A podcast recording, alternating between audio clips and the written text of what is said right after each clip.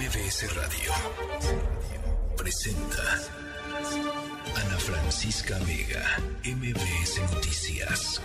Comenzamos.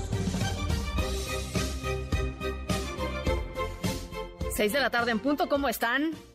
Buen arranque de semana, me da mucho gusto saludarles, que nos acompañen aquí en MBS Noticias. Yo soy Ana Francisca Vega, lunes 8 de mayo de 2023. Mucha, mucha información eh, esta tarde. Por supuesto, la nota del día, la decisión de la Suprema Corte de Justicia de la Nación en torno a la invalidez de la primera parte del Plan B electoral del presidente López Obrador que son dos leyes básicamente, la, las leyes de comunicación social y la de responsabilidades administrativas. Eh, fueron nueve votos a favor del proyecto para eh, invalidar eh, el decreto por violaciones al proceso legislativo. Es decir, ni siquiera entraron al fondo del asunto. Simple y sencillamente los ministros consideraron que fue tal el desaseo en el cual se dio la votación en, esta, pues en esta maratónica sesión que decidieron darle pues darle invalidez a raíz, digamos, con, el argumento del proceso legislativo.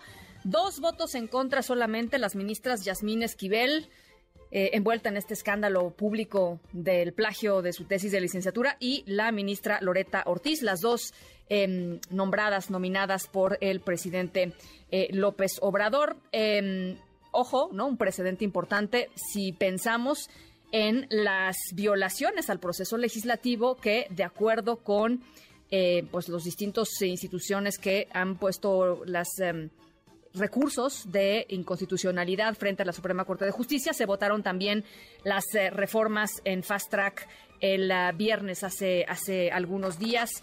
Eh, las reformas de ciencia, en fin, todas esas reformas que aquí platicamos con ustedes. Así es que eh, es, pues es un precedente interesante. Vamos a estar platicando, por supuesto, sobre eso. Vamos a estar platicando sobre la oleada de personas migrantes que están llegando a los Estados Unidos, particularmente Texas, eh, a pocos días ya de que termine el ah, llamado título 42 que em, pues hacía que regresaran inmediatamente a los migrantes que pisaban suelo de Estados Unidos con pretexto de la pandemia COVID-19. Vamos a estar platicando sobre esto y sobre lo que significa, por supuesto, para los eh, pues las ciudades fronterizas en nuestro país. Eh, vamos a hablar también sobre Chile. ¿Qué pasó en las elecciones para em, nombrar un nuevo constituyente? La derecha logró una amplia victoria electoral en Chile. Va a comandar el proyecto de la nueva constitución. Vamos a estar platicando sobre todo ello. Por supuesto, es Rashabot y Adina Chelminsky, como todos los lunes. Por lo pronto, saludo a Ciudad del Carmen, Reynosa, Felipe Carrillo Puerto, Ixtapas y Guatanejo, y por supuesto a toda la gente que nos escucha a través del Valle de México, a través del 102.5. Los invito a conectar a través de redes sociales, Twitter, arroba Ana F. Vega, Instagram y Facebook, Ana Francisca Vega Oficial. Les dejo nuestro número de WhatsApp 55 43 77 1025 y recuerden, siempre nos pueden escuchar y ahora ver, por supuesto, a través de nuestra página web mbcnoticias.com. Arrancamos. MBS Noticias informa.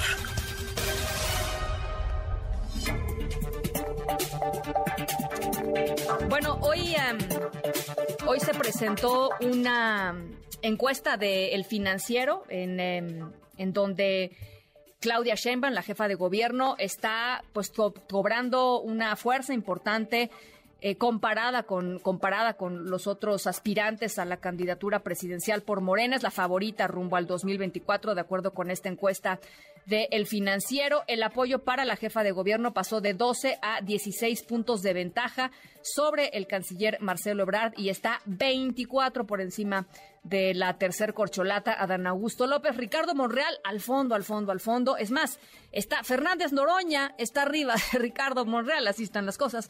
Bueno, eh, fíjense, em, la preferencia por Claudia Sheinbaum subió de 31 a 34% en abril y Marcelo Ebrard eh, pues evidentemente disminuyó, así lo revela, Ebrard está en 18%, Dan Augusto López 10%, eh, Fernández Noroña 7%, ya les decía, Ricardo Monreal 100, 6%, eh, perdón. Em, entonces, así, así las cosas en, pues en la última radiografía, la última radiografía electoral publicada por el financiero el día de hoy. Y en este contexto, el secretario de Relaciones Exteriores, Marcelo Ebrard, eh, reclama hoy al líder nacional de Morena, Mario Delgado, que pues no están claras las reglas para eh, saber quién y cómo se va a decidir quién será él o la candidata a la presidencia de por parte de Morena. Dice que está propiciando una especie de ley de la selva al interior del partido, al interior del movimiento. Hatsiri Magallanes, ¿cómo estás? Te saludo con mucho gusto. ¿Qué tal, Ana? Buena tarde. El secretario de Relaciones Exteriores, Marcelo Ebrard, afirmó que en Morena está predominando la ley de la selva. Todo esto ante la falta de reglas pues para definir esta encuesta rumbo al 2024. Entrevistado en Chihuahua, donde acudió el funcionario a la inauguración del foro Interconectando Ciudades Inteligentes, fue cuestionado luego de que el líder de Morena, Mario Delgado, había declarado pues, que no quería guerra sucia entre los aspirantes a la candidatura y justamente esto respondió Ebrard Casaubon. Vamos a escuchar.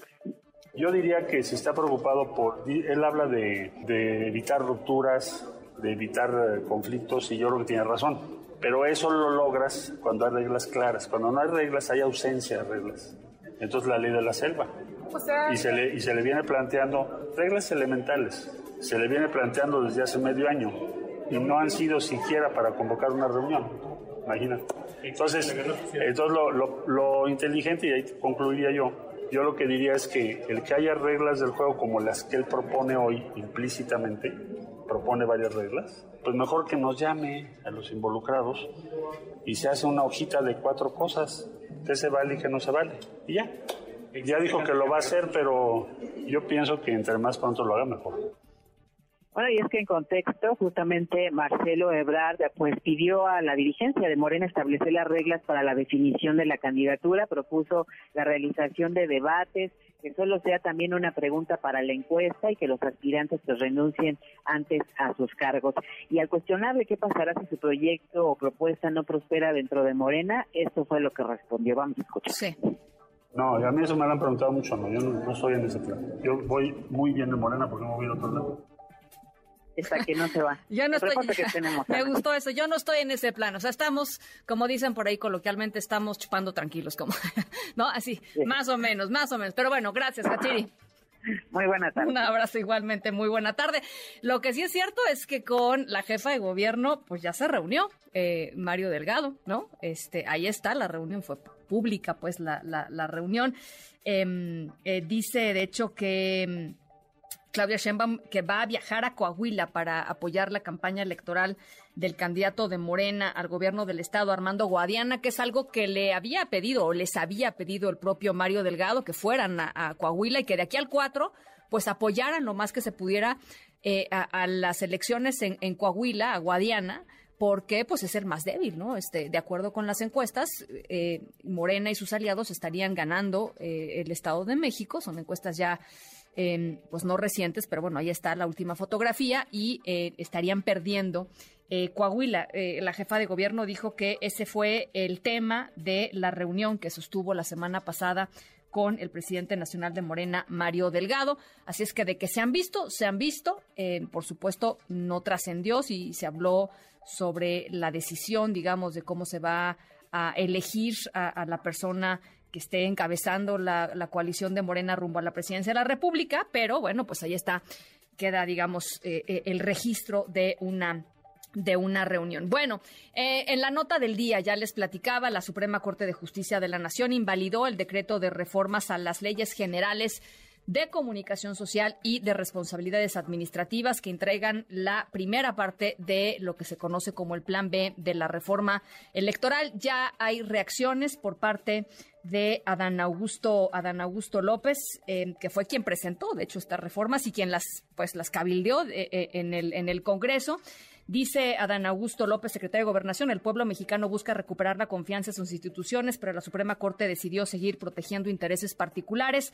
Nueve ministros pasaron por encima de la voluntad democrática expresada por los representantes populares. Dice Adán Augusto López, no hay de otra, plan C en las urnas. René Cruz, te saludo con gusto. Buenas tardes. Hola, Ana, amigos del auditorio, muy buenas tardes. Por vicios en el proceso legislativo, la Suprema Corte de Justicia de la Nación invalidó con nueve votos a favor y dos en contra a la Ley General de Comunicación Social y a la Ley General de Responsabilidades Administrativas que comprenden la primera parte de este llamado Plan B. Al exponer su proyecto de resolución, el ministro Alberto Pérez Dayán argumentó que el decreto transgrede a la constitución política, además de que no se respetó eh, los reglamentos de ambas cámaras y fue resultado del debate entre las fuerzas partidistas. Asimismo, Ana enfatizó que el trámite de urgencia y obvia resolución pues no es un permiso para aprobar leyes a tientas. Escuchemos no es un permiso para aprobar leyes a tientas. Por ello, me queda absolutamente claro que dispensar el trámite de una iniciativa de ley, por importante o urgente que ello sea, no supone que se deban aprobar normas sin dar a conocer su contenido a los legisladores, aun siendo lo generoso que se quiera hacer en la interpretación y significado de esa frase. Los ministros María Aguilar Morales y Arturo Saldívar señalaron que los hierros en los que incurrieron los legisladores propiciaron que la aprobación del decreto pervirtiera las reglas democráticas y que tuviera un efecto corruptor. Así lo dijeron. El conjunto de vicios y hierros en la función legislativa son de tal magnitud que acarrean como consecuencia lo que yo llamaría una perversión, perversión de las reglas democráticas. Avalar un procedimiento legislativo con estos rasgos equivaldría a asumir, a asumir que la mayoría parlamentaria, por el simple hecho de serlo, está por encima de las reglas constitucionales. Que la premura en que se llevan a cabo todos los supuestos que hay que verlos en conjunto, me parece que se genera una especie de efecto corruptor en el procedimiento legislativo. Y como era de esperarse, Ana, las ministras Nina Esquivel Moza y Loreto Ortiz Alf externaron su rechazo al proyecto, ya que aseguran pues no hay infracciones en el proceso legislativo, además de que los congresistas sí tuvieron conocimiento de la iniciativa. Escuchemos y nosotros no debemos invadir e invalidar los compromisos del legislativo por respeto a la división de poderes. No se actualiza una violación al proceso al no afectarse la participación de todas las fuerzas políticas, las reglas de votación ni la publicidad de la deliberación parlamentaria. Y al responder a las críticas que se han hecho en torno a este tema, Ana, la ministra Margarita Ríos Farjad enfatizó que la Suprema Corte está para servir a la sociedad haciendo cumplir la Constitución y las leyes que de ella emanen. Aseguró que ahí radica no solo el equilibrio de los poderes de la Unión, sino también su serenidad frente a infundios y rumores. Ana, el reporte. Muchísimas gracias, René. Buenas tardes. Gracias, muy buena tarde. Hay reacción, por supuesto, de las dirigencias nacionales del PAN y PRD que eh, pues están contentas con la decisión de la Suprema Corte de Justicia de la Nación. Esto fue parte de lo que eh, ha trascendido. Esto es eh, Jesús Zambrano, líder nacional del PRD. Hago un reconocimiento a la Suprema Corte de Justicia de la Nación por su decisión de anular de manera decidida y valiente el llamado Plan B electoral del aprendiz de dictador que está habitando en Palacio Nacional. En verdad, hay división de poderes, hay confianza en que vamos a continuar con un México democrático porque México no quiere dictadura. Es lo que dice eh, Jesús Zambrano del PRD y el, eh, digamos, la posición de, Morena, ya lo escuchábamos eh, por lo que dice Adán Augusto López, pero en general se puede resumir eh, porque ha sido una frase que han repetido eh, consistentemente en, los últimos días. Eh, dice, dice Morena, los legisladores no somos jueces, los jueces no deberían de ser legisladores. hay parcialidad en el poder, en el poder judicial em, y, lo que sucedió no tendría que estar sucediendo. el plan B tendría que haber pasado y tendría que haber sido constitucional.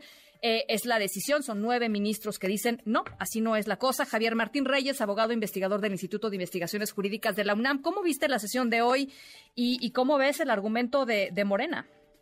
A ver, eh, Ana Francisca, yo te diría, creo que vimos una sesión eh, donde nueve ministras y ministros se tomaron en serio la Constitución.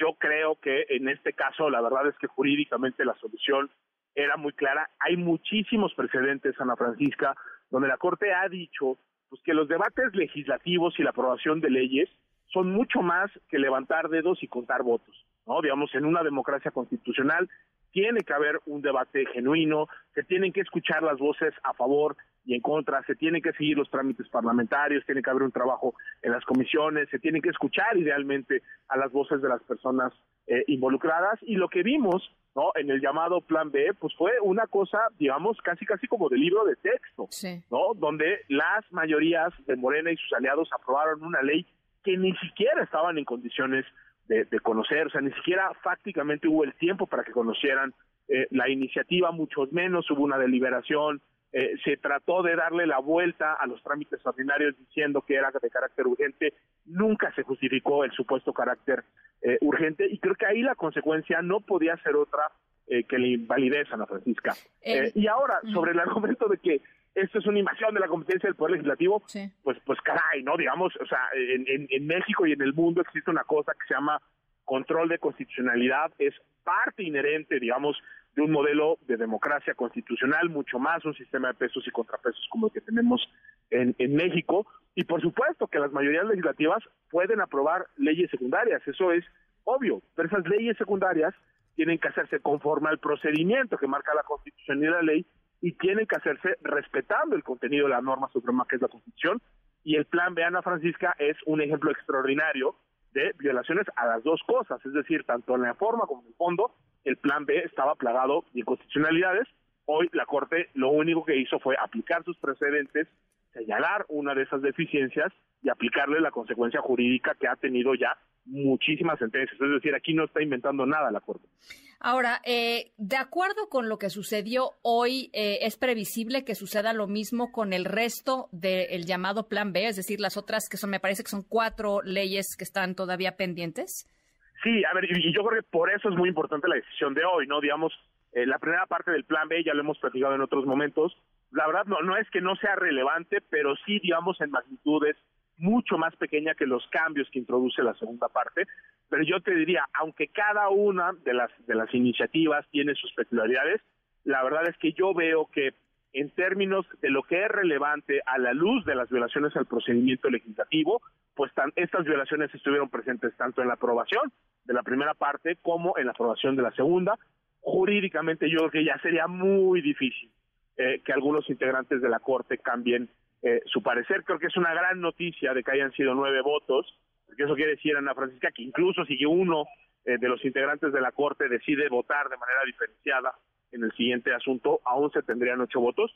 Entonces, yo quiero ser prudente, pero al mismo tiempo decir que sí, existe una muy alta probabilidad de que la Corte termine invalidando, por fortuna, la otra parte del plan B. No sabemos cuándo sucederá eso, ¿cierto? No, a ver, hasta donde tengo entendido, Ana Francisca, todavía no tenemos ni siquiera proyecto eh, de resolución.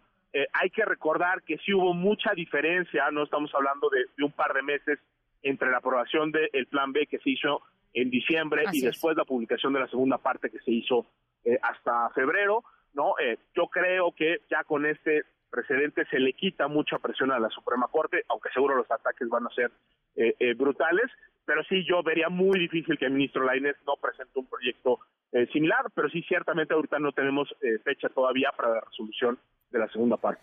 Bueno, y nada más preguntarte, eh, eh, porque también lo he estado leyendo durante el día. Eh, esta última sesión del Senado de la República, en, donde, la República, en donde se aprobaron una serie de 20 leyes eh, en, ultra fast track, que dice la oposición, en violación de todos los procedimientos y de todos los protocolos, digamos, todo el proceso legislativo.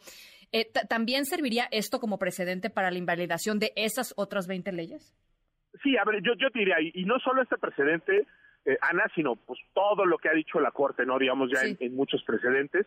Eh, aquí lo único que sí hay que decir es que cuando estamos viendo este tema de las violaciones al proceso legislativo, estas son determinaciones que pasan mucho por evaluaciones fácticas de qué fue lo que pasó, se dio justificación o no se dio justificación, se siguió o no se siguió, se publicó o no se publicó con antelación el, el dictamen. Entonces, yo creo que fueron tantas las leyes que se aprobaron ese día que sí puede haber ciertas particularidades que las hagan eh, distinto, y, incluso yo te diría, creo que hay, por ejemplo, problemas adicionales. Una de las cosas que se han mencionado mucho sobre este último paquete de 20 leyes, por ejemplo, es el hecho ¿no? de esta extrañísima licencia que se concedió de una diputada que estaba fuera del país, en Bélgica, en una comisión oficial, y que de alguna manera solicita la licencia para que la suplente pueda eh, ejercer las funciones, y, al parecer hubo un momento donde las dos estaban desempeñando eh, actos oficiales y el quórum estaba, digamos, en el mínimo, mínimo, mínimo, porque nada más había 65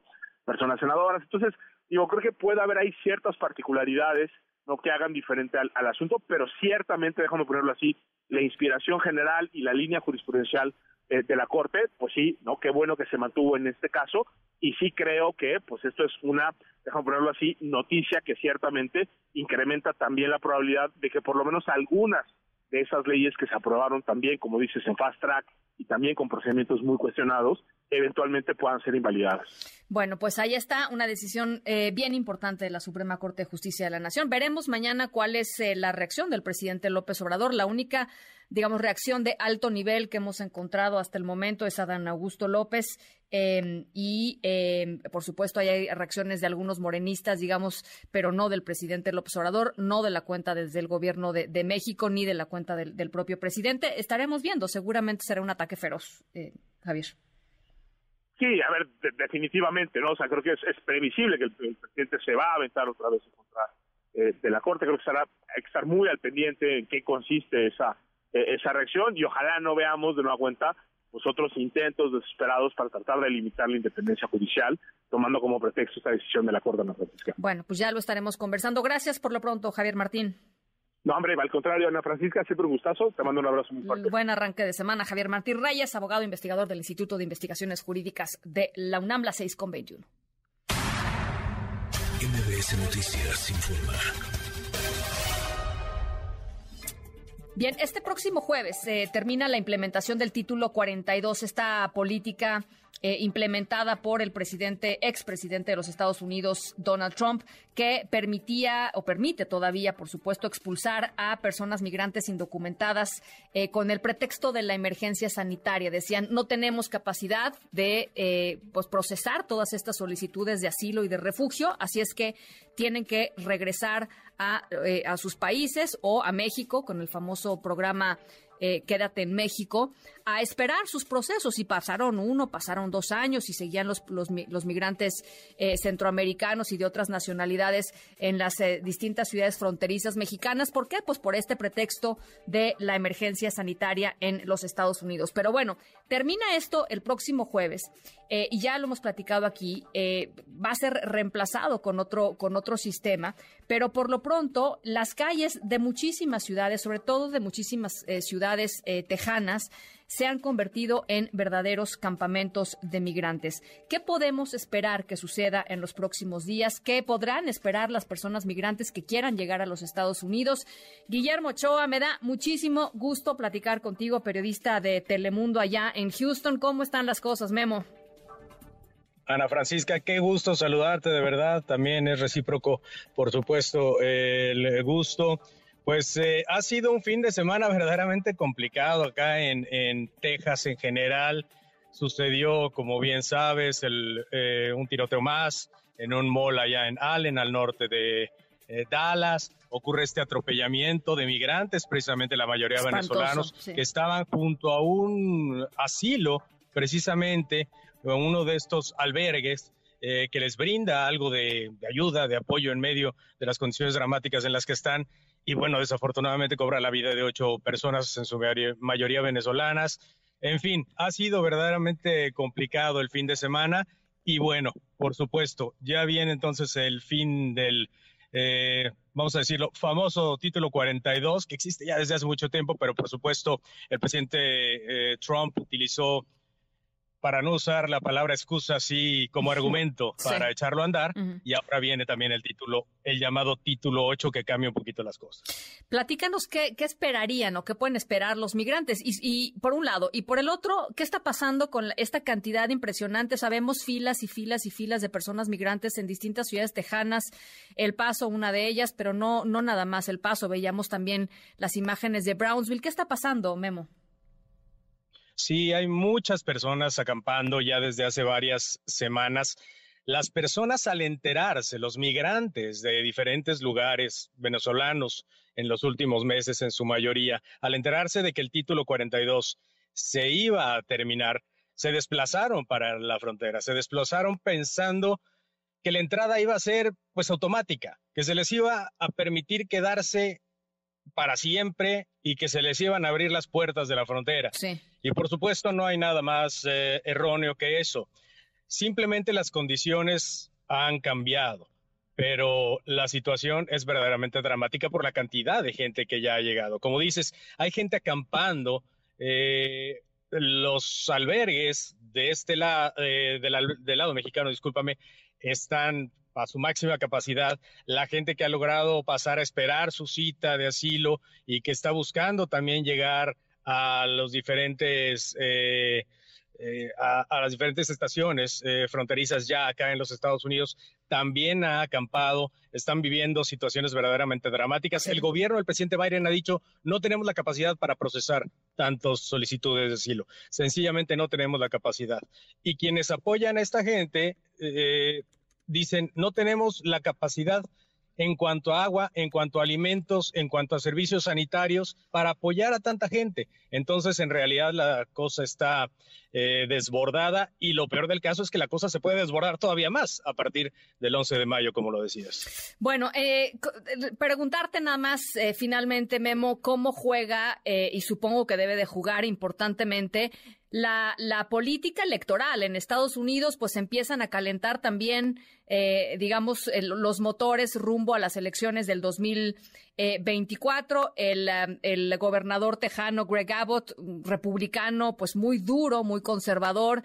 Eh, el, el, presidente Biden, por supuesto, demócrata. ¿Cómo juega también, pues, el, tema migratorio eh, en todo esto y particularmente, pues, en esta coyuntura bien complicada?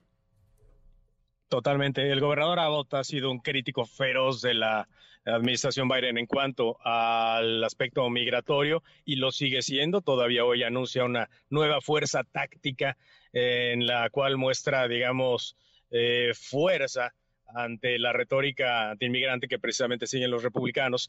Y sí, se está convirtiendo realmente también en una herramienta electoral.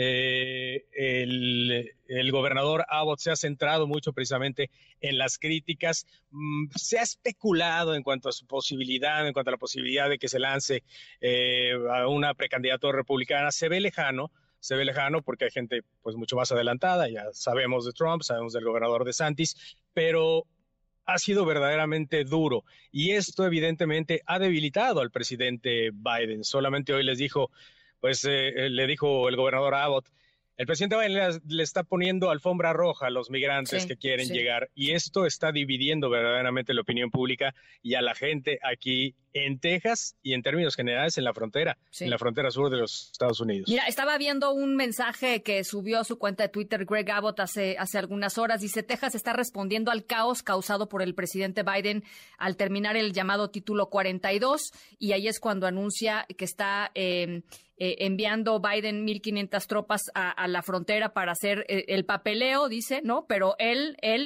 Greg Abbott, dice, yo estoy eh, más bien mandando a soldados de élite entrenados para defender Texas. O sea, está ya como en el discurso totalmente, pues totalmente militarista, pues.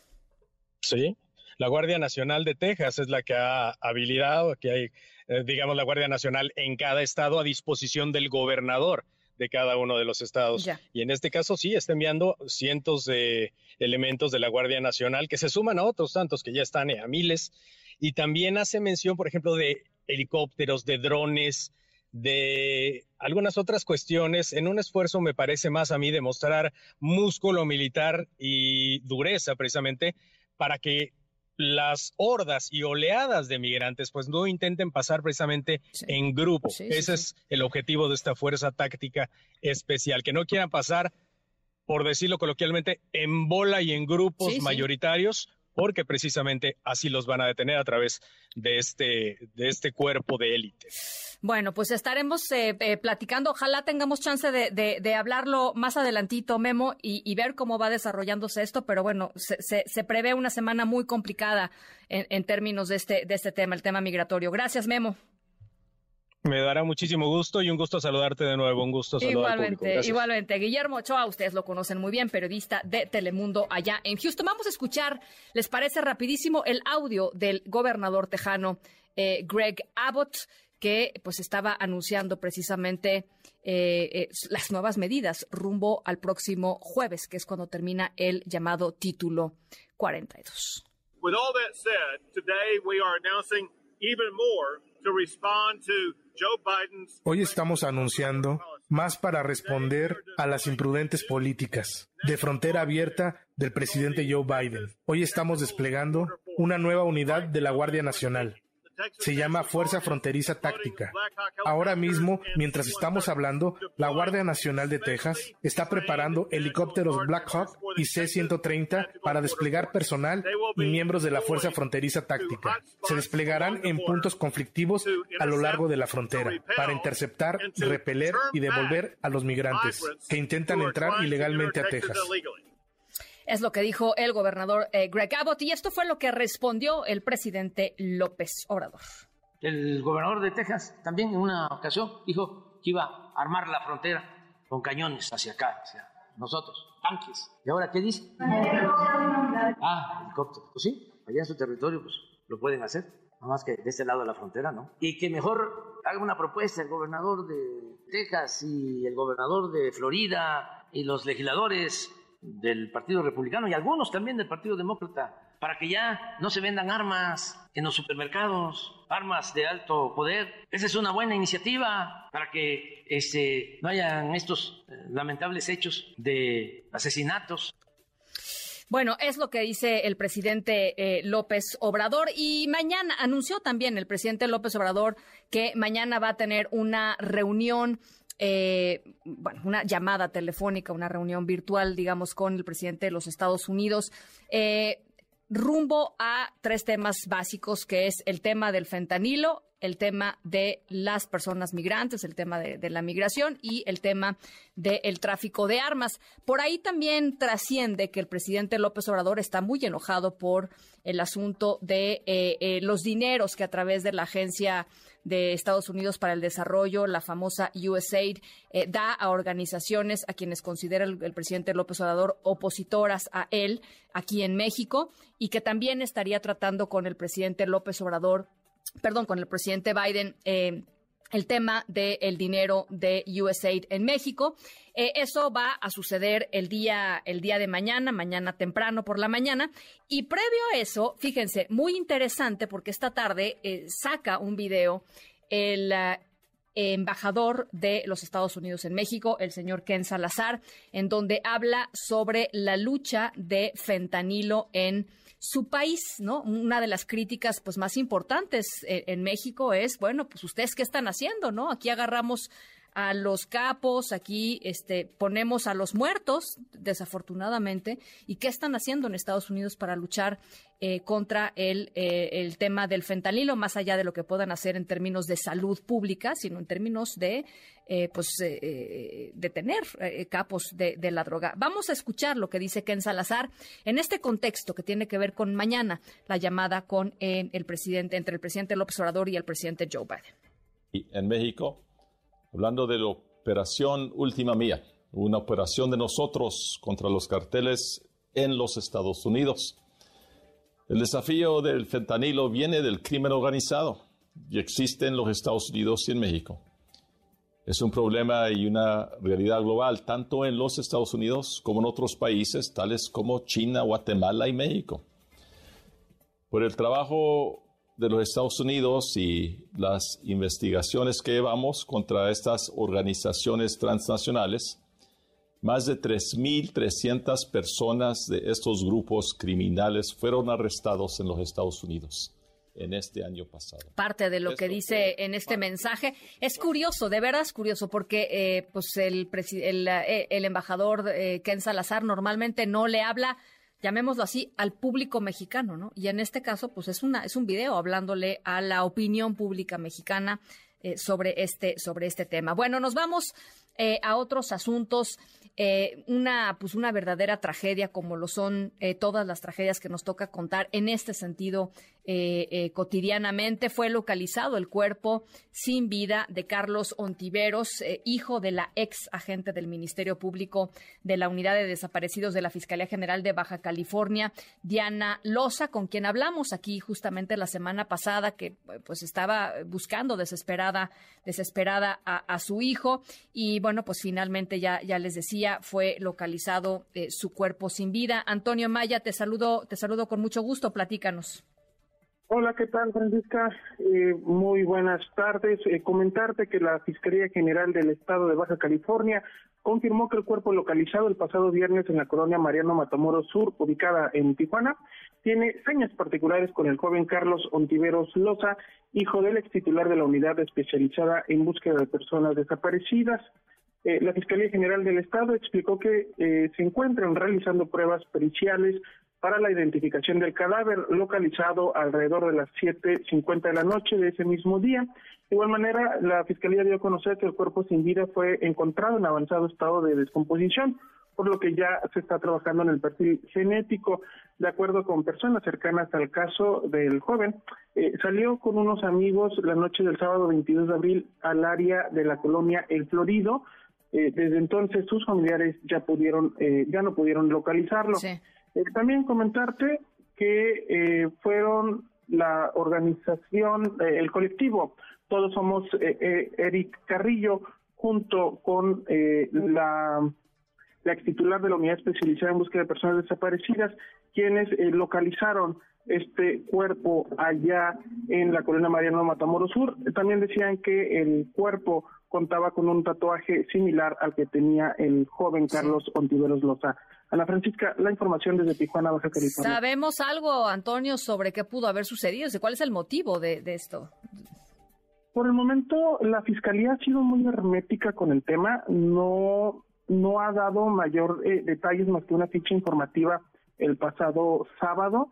Eh, esta, eh, este, esta, este caso se da en medio de que colectivos de búsqueda de Baja California eh, comentaron que tan solo en lo que va de este año van cuatro mil personas desaparecidas, pero estiman que ese número eh, sea aún, eh, aún mayor porque muchos familiares de víctimas de desaparición forzada no denuncian por temor a represalias o porque simplemente no confían en la Fiscalía General del Estado de Baja California. Mm, bueno, pues eh, vamos a seguir eh, atentos a lo que vayan eh, diciendo, porque casualmente en todos estos casos hay muchísimo hermetismo, Antonio, no lo digo por Baja California nada más, lo digo porque suele suceder que pues terminan por no informar nada y van dejando que vayan transcurriendo los días y pasen los casos y uno vaya perdiendo eh, pues eh, eh, el foco digamos en algunos de los casos más más emblemáticos. Así es que en fin estaremos pendientes de lo que vayan diciendo. Muchas gracias un saludo a la Victoria Ana Francisca. Muchas gracias. Y, y, por supuesto, pues esto significa que uno no termina por saber qué sucedió. Y esto, ¿no? Se van acumulando las personas muertas. ¿Y dónde está? ¿No? ¿Dónde están las historias? ¿Dónde están los culpables? ¿Dónde están las investigaciones? Eh, cuando uno habla con las familias seis meses después, pues no pasa nada. Siguen las cosas igual. Pero eso sí, no, es que ahorita la fiscalía no va a hablar porque está en investigaciones. Así, así es, así es. Así nos pasa cotidianamente. Em, seguiremos, por supuesto, insistiendo. Las 6:38, vamos a la pausa. Regresamos con mucho más. Estamos aquí en MBS Noticias. Yo soy Ana Francisca Vega. No se vayan. Volvemos. En MBS, noticias que ponen de buenas. La zona de la Riviera Maya continúa con su expansión turística y esta vez toca el turno al viejo aeródromo de Tulum, Quintana Roo, cuyas 300 hectáreas serán integradas al Parque Jaguar mediante acciones de reforestación. La vieja pista en desuso fue rescatada por la Sedatu, que ahora pretende convertirla en una zona de resguardo para flora y fauna de la zona. El Parque Nacional de Tulum fue fundado en los años 80 y ahora con esta integración sumará cerca de mil hectáreas. Si usted aún no cree que los detalles pueden hacer diferencia, entonces escuche esto. Seis oxímetros de pulso han ayudado a la realización de 120 tamices cardíacos en recién nacidos tan solo en los últimos seis meses. Esto en el Hospital de Ginecobstetricia número 3, doctor Víctor Manuel Espinosa de los Reyes Sánchez. Esto en el Centro Médico Nacional La Raza. Gracias a ello se han hallado cardiopatías congénitas en recién nacidos, en las cuales la detección, diagnóstico, tratamiento y seguimiento oportunos son determinantes en el pronóstico de vida y función, así como en la prevención de secuelas y complicaciones.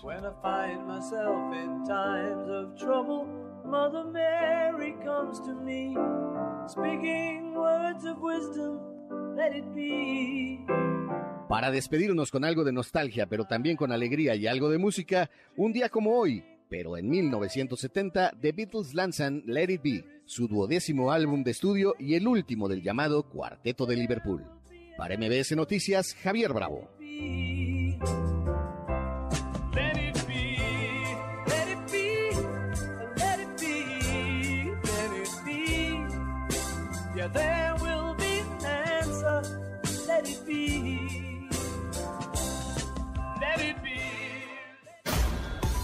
En un momento regresamos. Continúas escuchando a Ana Francisca Vega por MPS Noticias. Continúas escuchando a Ana Francisca Vega por MPS Noticias. Fue detenida en marzo del año pasado. Eh, la están culpando de homicidio. De hecho, quieren eh, condenarla, claro. Eh, Juanita es sobreviviente de violencia feminicida eh, fue abordada, acosada en reiteradas ocasiones por un hombre de 56 años. Ella tenía 18 cuando pasó todo esto. Entonces, aquí eh, lo que nos preocupa es lo siguiente, que haya habido un pacto entre la Fiscalía o una solicitud de la Fiscalía al Tribunal Superior de Justicia para que se le dé una sentencia condenatoria. Como si Juana, en esta causa, recibe una sentencia condenatoria, es porque ha habido una instrucción a favor de eso, porque no hay ninguna prueba, la Fiscalía no presentó ninguna prueba contra Juana. Caray, este caso, eh, la Fiscalía General del Estado de Chiapas está manteniendo en prisión a, Juana, Juanita, una joven indígena eh, tzetzal de 19 em, años que está acusada del homicidio de su agresor, quien abusó de ella en marzo del año pasado en San Cristóbal de las Casas.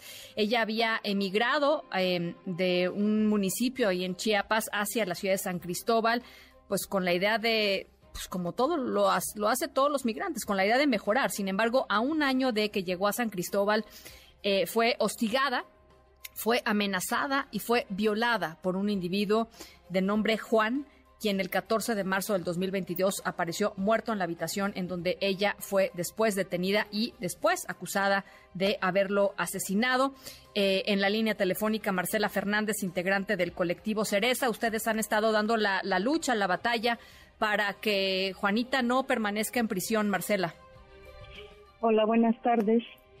Eh, sí, como ya lo comentaste, Juanita es una mujer celtal, eh, sin instrucción escolar, eh, muy joven y que está siendo criminalizada por la omisión del Estado de no garantizar su derecho a una vida libre de violencia. Sí. Eh, sí, dime. Sí, sí, adelante, adelante. Ah, bueno, lo que quería, lo que recalcamos en la rueda de prensa que dimos el, el día viernes es que precisamente la Fiscalía en este caso no tiene absolutamente ninguna prueba que apunte a la responsabilidad de Juanita. Eh, nadie sabe qué sucedió en esta habitación, nadie sabe exactamente cómo sucedieron los hechos y además, más allá de que haya una insuficiencia de pruebas y una deficiencia de pruebas que se demostraron en la audiencia de debate debidamente, eh, la Defensoría Pública presentó una serie de pruebas que sí dejó de, manifiesto, que sí demostraron que Juanita efectivamente fue atacada sexualmente ese día. Ella presentaba un estrés postraumático, pero además se demostró durante la audiencia de debate que durante los hechos Juanita padeció un trastorno mental transitorio. Esto es algo que independientemente de lo que haya sucedido, eh, coloca a Juanita como una persona inimputable y eso implica necesariamente su libertad. Entonces, nosotras, como parte de las organizaciones feministas y del movimiento de mujeres, estamos exigiendo que liberen a Juanita, porque además el caso de Juanita es una ventana a la gravedad de la violencia sexual en contra de las mujeres de pueblos originarios que migran a la ciudad de San Cristóbal de las Casas y que a pesar de que hay una alerta de género aquí en San Cristóbal, no ha sido atendido debidamente ese problema. Y eso se puede ver perfectamente en este caso porque durante toda la secuela del juicio oral, pudimos escuchar al Ministerio Público hablando acerca de que no es su obligación investigar este tipo de cuestiones cuando sabemos por cantidad de resoluciones de la Corte Interamericana, de posicionamientos de la Suprema Corte de Justicia de la Nación y de tantos precedentes judiciales que se conocen en perspectiva de género, que es una obligación de las autoridades ministeriales investigar con debida diligencia la violencia sexual contra las mujeres. Oye, a ver, dime, una cosa, Marcela. Eh, eh, el escenario eh, en el corto plazo, o sea, ¿qué tendría que pasar en este momento? ¿Tendrían que liberar simple y sencillamente a Juanita? ¿Qué dice la fiscalía? en fin.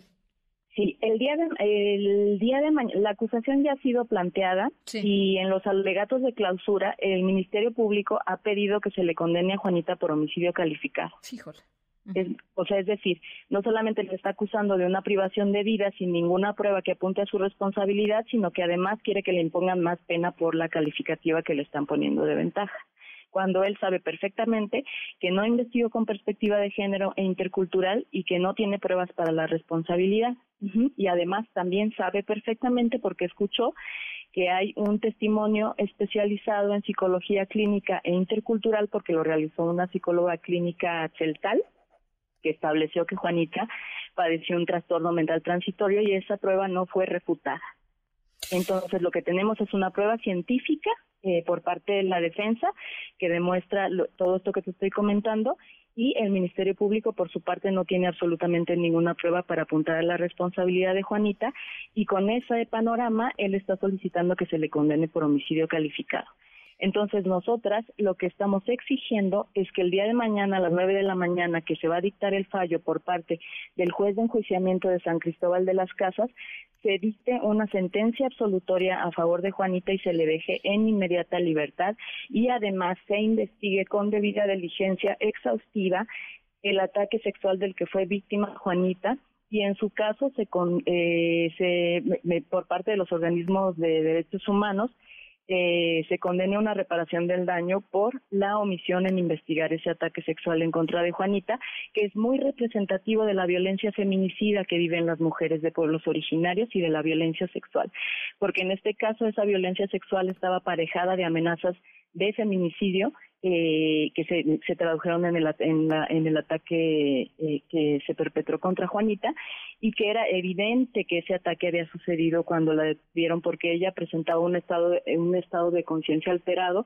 y además estaba visiblemente lesionada. Y todo eso fue ignorado por parte del Ministerio Público y de los agentes especializados en la investigación eh, y, conducen a una corrupción de este proceso porque, como sabemos, en la Constitución se consagra que el objetivo de un procedimiento penal es el esclarecimiento de los hechos y la protección de las personas inocentes. Y en este caso, ni se están esclareciendo los hechos y se está queriendo condenar a una persona que es inocente. Eh, vamos a estar cerca de, este caso, Marcela. Te, te, agradezco por lo pronto plantearlo eh, eh, inicialmente aquí en, la mesa de MBC Noticias y vamos a estar eh, dándole seguimiento. Por lo pronto, muchas gracias. No, gracias a ustedes. Gracias, Marcela Fernández, integrante del colectivo Cereza, con esta pues verdadera injusticia que se está haciendo allá en Chiapas. Mm, podría ser pasar más de 50 años en prisión, Juanita, por este crimen del cual es acusada. ya lo escucharon ustedes, sin contar con todo lo que le sucedió a ella y el contexto de violencia en el cual ella estaba, estaba viviendo. Las 6 con 49. Ana Francisca Vega, NMBS Noticias.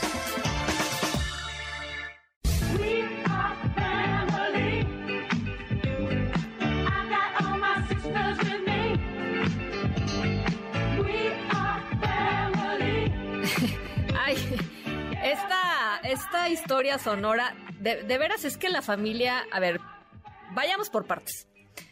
La familia lo es todo, ¿no? O sea, uno en familia eh, florece, pero ah, hijo, cómo a veces cuesta trabajo, ¿no? Este, la verdad, hay, de pronto sale eh, el, primo al que adoras, pero que cada vez que lo ves mete la pata en algo, la tía que, este, pues que siempre te pide lana porque no sé qué está pasando y que, o sea, siempre es bonito al final pues estar en familia, pero sí de veras, de repente cuestan trabajo. Em, y luego uno tiene que aprender a poner límites, ¿no? A ver, mamá, pues, hasta aquí, ¿no? Este, esto ya, de aquí para acá, soy yo decidiendo. Y luego uno se tarda toda la vida en poner límites y luego dice, ¿para qué yo quería este límite? De qué manera ni me acuerdo. Pero bueno, pasan, esas cosas pasan. Y pasan sobre todo en familia. La pregunta de hoy es, ¿qué tanto le han aguantado ustedes a familiares o qué tanto le aguantarían ustedes a familiares si algo muy importante para ustedes se les ultra echara a perder? Porque el primo, la tía, ¿no? la, cuñada, el, padrino, la cajeteó. La pregunta es esa. Vamos a ver, eh, nuestra historia sonora va por ahí. Em, al ratito les voy contando de qué va y qué pasó en esta familia en particular este, y cuánto les costó. Las 6.51, vamos a la pausa. Regresamos con mucho más. Estamos en MBC Noticias. Yo soy Ana Francisca Vega. No se vayan, volvemos.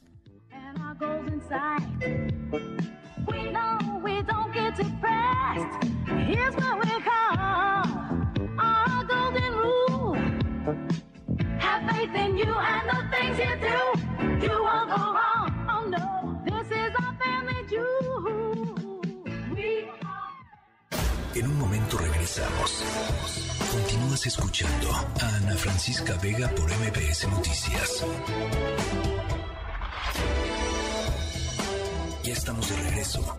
Ana Francisca Vega en MBS Noticias. Línea directa con Ezra Shabot. Bueno, mi querido Ezra, hay corte, como dicen por ahí. Sí, yo no sea un corte comercial, otro. No, no, no. No, no es que. Hay corte supremo.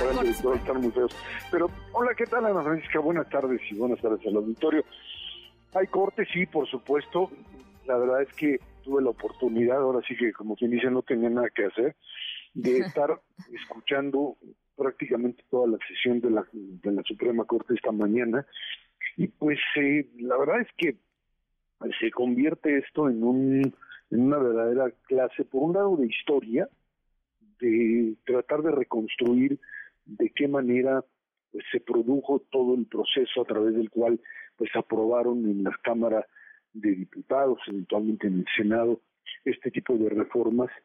Y uno ahí, cuando uno escucha lo que sucedió, pues entiende cómo este proceso ha degenerado a lo que sucedió el viernes de la semana pasada y, o antepasada. Y, y creo que el, problema central radica no, no, no en una discusión con respecto al fondo, es decir, si la ley de comunicación social o esta ley de, funciones administrativas eh, está o no en consonancia con la propia constitución, sino de verdad en lo que representa, por un lado, la improvisación que viene desde el Ejecutivo y que termina siendo procesada de manera eh, pues, eh, eh, totalmente desorganizada por parte del, Legislativo o de Morena y sus aliados. Tienen todo para hacerlo bien, tienen, tenían los tiempos, tenían la mayoría, tienen todo el mecanismo adecuado para hacerlo. Eh, lo que la Corte hizo fue desmenuzar uno a uno, incluso Javier Laine se dio el gusto todavía ahí de recetarles, digamos, el, horario de cómo se dieron las cosas dentro del propio Congreso para refutar esta idea de que pues no era de obvia resolución y que no podía, que no conocían los diputados nada, que se les dieron el les avisaron a la mera hora, que fue la mesa directiva quien tomó la decisión de subir al Pleno inmediatamente lo que eran las propuestas de reforma que venían del presidente, que la Junta de Coordinación Política no había pues eh, ni siquiera visto eso, que se tomó de un momento a otro y en donde pues el tema es un tema de formas, de formas y no de fondo.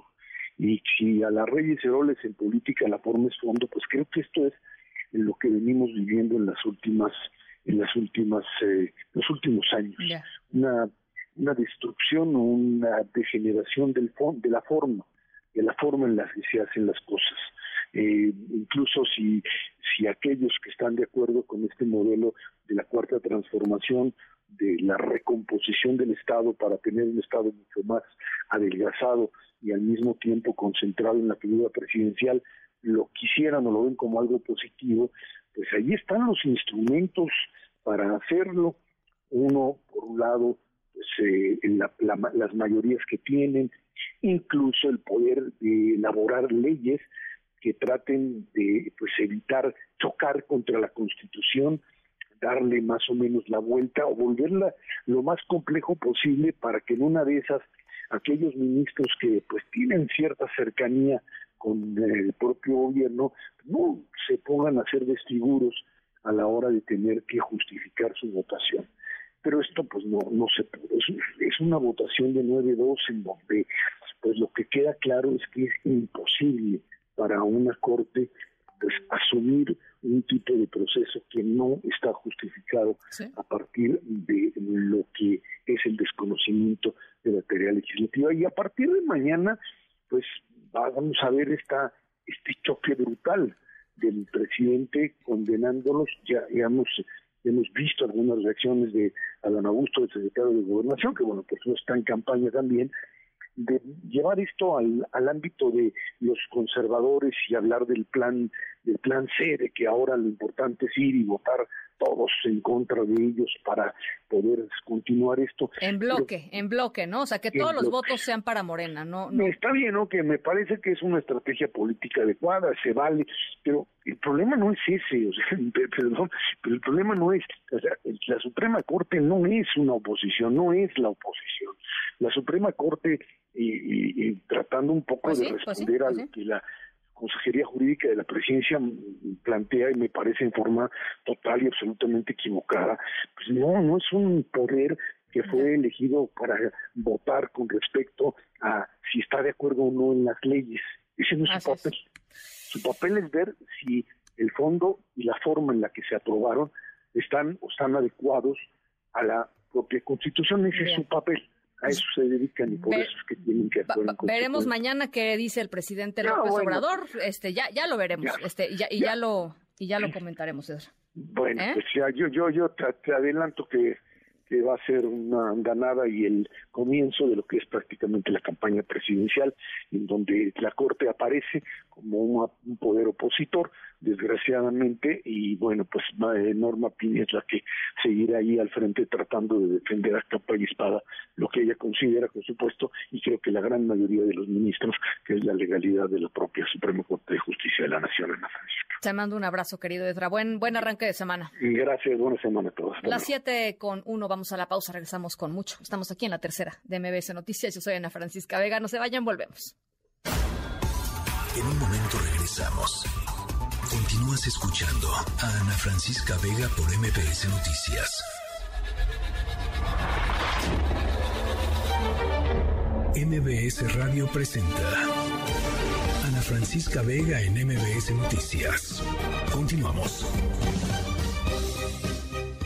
7 y 10 de la tarde. Gracias por seguir con nosotros en este arranque de semana, lunes 8 de mayo de 2023. Yo soy Ana Francisca Vega. Les recuerdo nuestro número de WhatsApp. Por allá estamos recibiendo eh, todos sus comentarios, todas sus comunicaciones. 55 43 77 1025. En la siguiente hora vamos a estar eh, conversando con el analista Juan Ortiz sobre la cuenta pública 2022. Y el hecho de que haya sido 2022 y que ya haya pasado, evidentemente, no significa que no sea importante.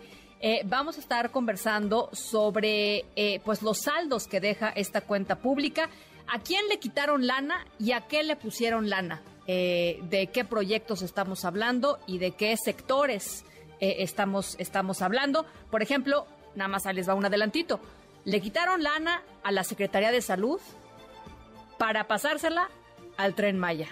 Ahí nomás. Eh, de esos, como esas joyas, varias más. Vamos a estar conversando sobre ello. Además, Adina Chelminsky y su cómo carajos, cómo carajos hablar de finanzas preventivas. Por lo pronto, la información más importante. MBS Noticias informa.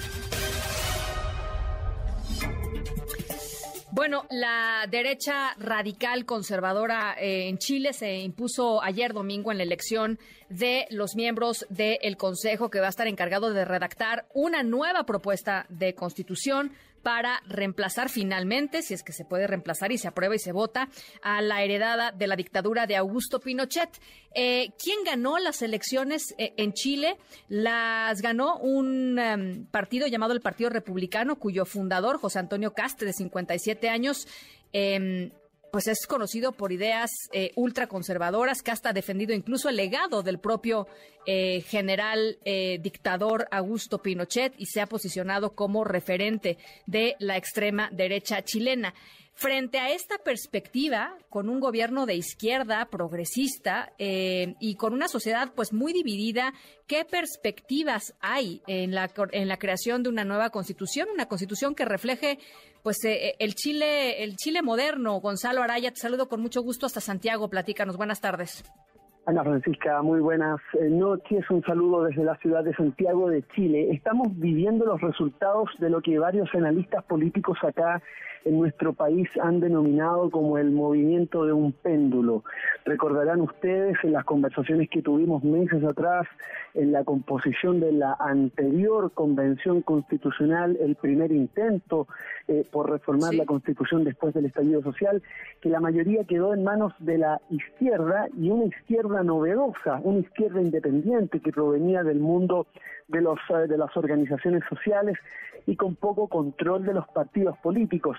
Eh, fue la propuesta de esas manos las que después, la que después el 4 de septiembre del año pasado fue rechazada. A partir de ahí se abrió un segundo proceso constitucional que ayer tuvo un punto relevante con la elección de los 50 escaños de este Consejo Constitucional que ahora tendrá en sus manos la redacción de una, un segundo intento por renovar la Constitución, eh, con una mm, salvedad, y es que el proceso esta vez es completamente distinto, porque el trabajo de este Consejo, Ana Francisca, parte con 12 bases, 12 bordes que fueron delineados por un comité de expertos eh, que fue electo previamente por el Congreso Nacional de la República.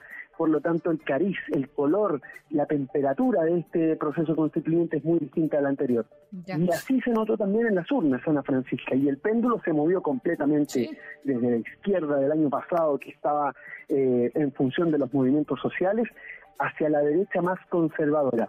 Ya lo decías tú, es el Partido Republicano el que ha dado la sorpresa, un partido relativamente nuevo que está fundado por descolgados de la derecha que eh, fue la clásica oposición a la concertación de partidos por la democracia en el retorno a la democracia durante los años 90, descolgados de esa derecha que estaban descontentos con su sector por transar, dicen ellos, en muchos valores propios de la derecha más conservadora. Y ellos formaron su propio partido, un partido republicano, que hasta ahora no había tenido un impacto tan fuerte como el de esta elección, aun cuando, claro, en las elecciones parlamentarias eh, del año pasado sí lograron una representación importante en el Congreso con un senador y con más de algunos diputados. Esta vez ellos alcanzaron un número de 23 eh, de los 50 consejeros constitucionales, 23 de 50, y junto a la derecha tradicional, ellos eh, están eh, muy prácticamente cumpliendo los tres quintos requeridos para hacer cambios a la Carta Fundamental. Cualquier propuesta eh, que se debata en este Consejo Constitucional podrá ser aprobada con tres quintos de los votos y la derecha del Partido Republicano con la derecha más tradicional o la centro derecha conforman esa mayoría de tres quintos. Por eso, ayer el presidente Gabriel Boric, tras los resultados que son totalmente adversos al oficialismo, y ya podremos analizar a la Francisca de Sarista, hizo un llamado a la derecha a conversar con quienes ahora son minorías, con la izquierda, y lo hizo desde la autocrítica en torno al resultado del proceso anterior. Escuchamos al presidente Gabriel Boric. A ver, adelante. Quiero invitar desde ya al Partido Republicano, que ha obtenido una primera mayoría incuestionable en esta elección, a no cometer el mismo error que cometimos nosotros en su momento. Este proceso no puede ser de vendetas, sino de poner por delante a Chile y a su gente, antes que a los intereses partidistas o personales. A Chile Seguro y sus partidos los invito desde ya a construir grandes acuerdos por nuestra patria, tal como me han manifestado en reiteradas ocasiones la voluntad de avanzar en esa dirección.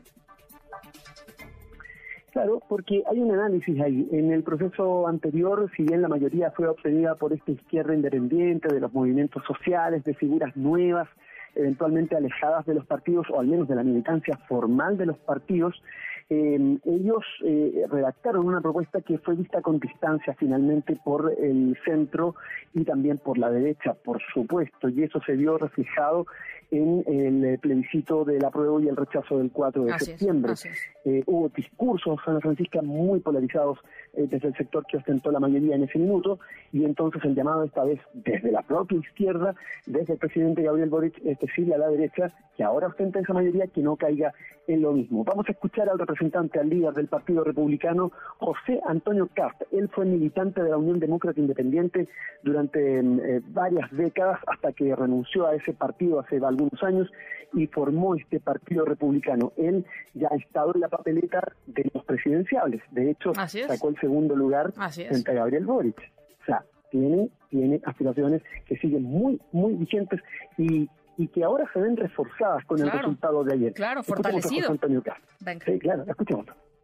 Ah, yo creo que eh, se, han, se han dado situaciones que nos permiten hoy día mirar con eh, esperanza un cambio de gobierno importante en las próximas elecciones eh, y eso es una realidad. El, gobierno actual ha sido mal evaluado por su mala gestión, ha fracasado en todas las políticas que ha querido llevar adelante y lo que sí esperamos es que el gobierno entienda el mensaje que le envía la ciudadanía, que no va por esa ideología radical que quiso refundar Chile, sino que va por adoptar medidas para enfrentar los problemas del día a día y buscar eh, en lo posible un texto constitucional que permita dar por zanjado estas diferencias y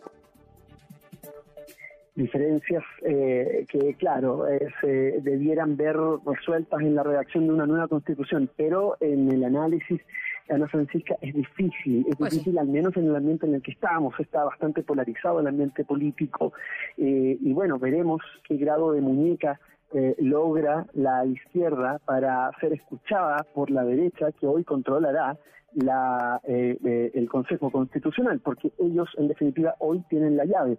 La derecha, entre el Partido Republicano y la centro derecha, ostentan los tres quintos necesarios para redactar una nueva constitución.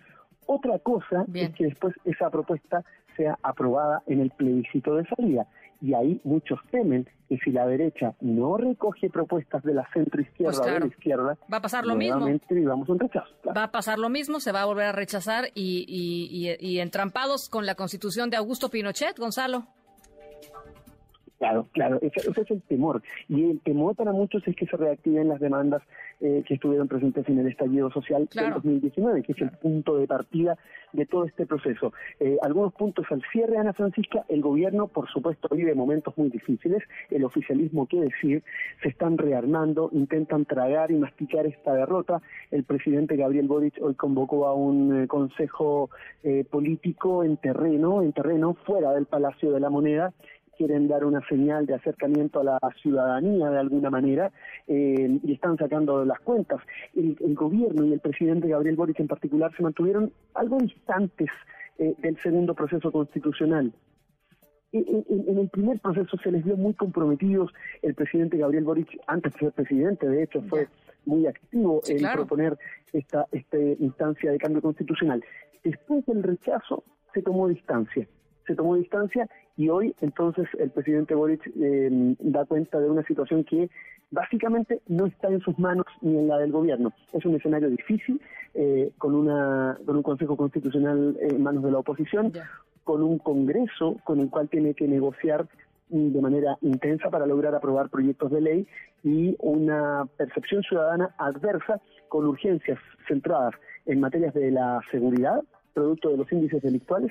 Y otra cosa, la presión migratoria. El, fin, el mismo fin de semana, el mismo día de las elecciones, estaba partiendo desde la ciudad de Arica, en el norte de Chile, límite con Perú, un avión enviado por Venezuela que mm, repatrió a decenas de venezolanos que estaban ahí varados en la frontera queriendo salir de nuestro país, querían ingresar a Perú, pero Perú no los dejó eh, entrar. Así que esas son algunas eh, cosas latentes eh, en medio de las cuales se lleva adelante este proceso constitucional, Ana Francisca. Pues muy, muy complicado, ya lo estaremos conversando. Ojalá podamos tener oportunidad de hacerlo en las próximas semanas para ver cómo se van acomodando las cosas. Por lo pronto, muchísimas gracias, eh, eh, Gonzalo, por esta eh, información y análisis. Te mando un gran abrazo a ti y a todo el auditorio en México. Que estés muy bien. Igualmente, hasta Santiago de Chile, Gonzalo Araya. Y nos vamos contigo, Juan Carlos Alarcón. Tienes información esta tarde. ¿Cómo estás, Juan Carlos? Gracias, eh, muy buenas tardes, Ana. Un grupo de encapuchados bloqueó varios minutos la vialidad de ambos sentidos de la avenida Insurgente Sur frente a la torre de rectoría y posteriormente se introdujo a la Dirección General del Colegio de Ciencias y Humanidades en Ciudad Universitaria. El grupo de radicales vandalizó dichas instalaciones sin que ninguna autoridad universitaria haya intervenido. Policías de la Secretaría de Seguridad Ciudadana permanecieron a distancia, atentos luego del bloqueo que afectó a automovilistas y a usuarios del Metrobús. Aproximadamente 40 personas, la mayoría vestidas de negro y cubiertos del rostro, provocaron daños en la sede de la Dirección General de los Colegios de Ciencias y Humanidades. Los encapuchados solo externaron que esta protesta es para exigir que cese la violencia contra las y los estudiantes. Además, pidieron caminar por una escuela segura para una educación digna. Los radicales se enfrentaron verbalmente a varios trabajadores de esas oficinas luego de reventar cristales, puertas y otros objetos. Todos los daños causados a las instalaciones de la UNAM serán registrados y cuantificados por autoridades de la máxima casa de estudios sin que se detalle si se presentará alguna denuncia penal. Y es el reporte que tengo. Muchas gracias, Juan Carlos. Estamos al pendiente. Gracias, muy buenas noches. Gracias, buenas noches. Eh, nada más rapidísimo avisarles, eh, el, el PRI va a continuar, más bien, Alejandro Moreno, Alito Moreno, va a continuar al frente del PRI. Eh, hoy por la tarde se dio esta decisión. hay voces discrepantes, Dulce María Sauri, una de ellas, la senadora Claudia Ruiz Macié, otra de ellas, pero por lo pronto la decisión del Consejo eh, Político Nacional del PRI es mantener a Alejandro Moreno hasta por lo menos pasando las elecciones del 2024, em, algo que muchos consideran no es eh, legal. Eh, pero bueno, pues ahí está.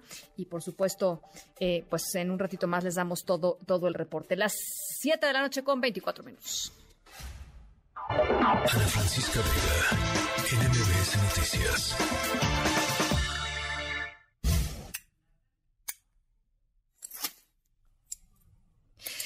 Bueno, hacemos un eh, anuncio rapidísimo para toda la gente joven de nuestra audiencia y recordarles, son las 7.24, todavía tienen tiempo de correr a la papelería por si se les acaba de prender el foco que mañana tienen que hacer tarea y chin, mamá, es que se me olvidó la tarea. Todavía hay tiempo de llegar eh, a la papelería y comprar aquello que ustedes quieran. Estamos escuchando justamente tijeras que van cortando. Eh, todos conocemos esa sensación de pánico, ¿a poco no? Uno anda muy tranquilo, que esto, que el otro, que la clase de no sé qué, que se sentaban a ver las caricaturas y de repente, ¡ah! ¡pum! Se te suma el estómago chin, caray, la tarea. No tenía yo que partir en la tarea y, el pánico de avisarle a la mamá o al papá, ¿no? Decir, híjole, me van a matar. Bueno, eh, nuestra historia sonora de hoy les vamos a platicar sobre una niña que eh, no tenía materiales en su casa para hacer eh, la tarea y decidió hacer sus manualidades con unos papelitos pues, que se encontró por ahí. ¿De qué papelitos estamos hablando? Ahí está el detalle. Ahorita les, les voy contando las 7.25. Vamos a la pausa, regresamos con mucho más.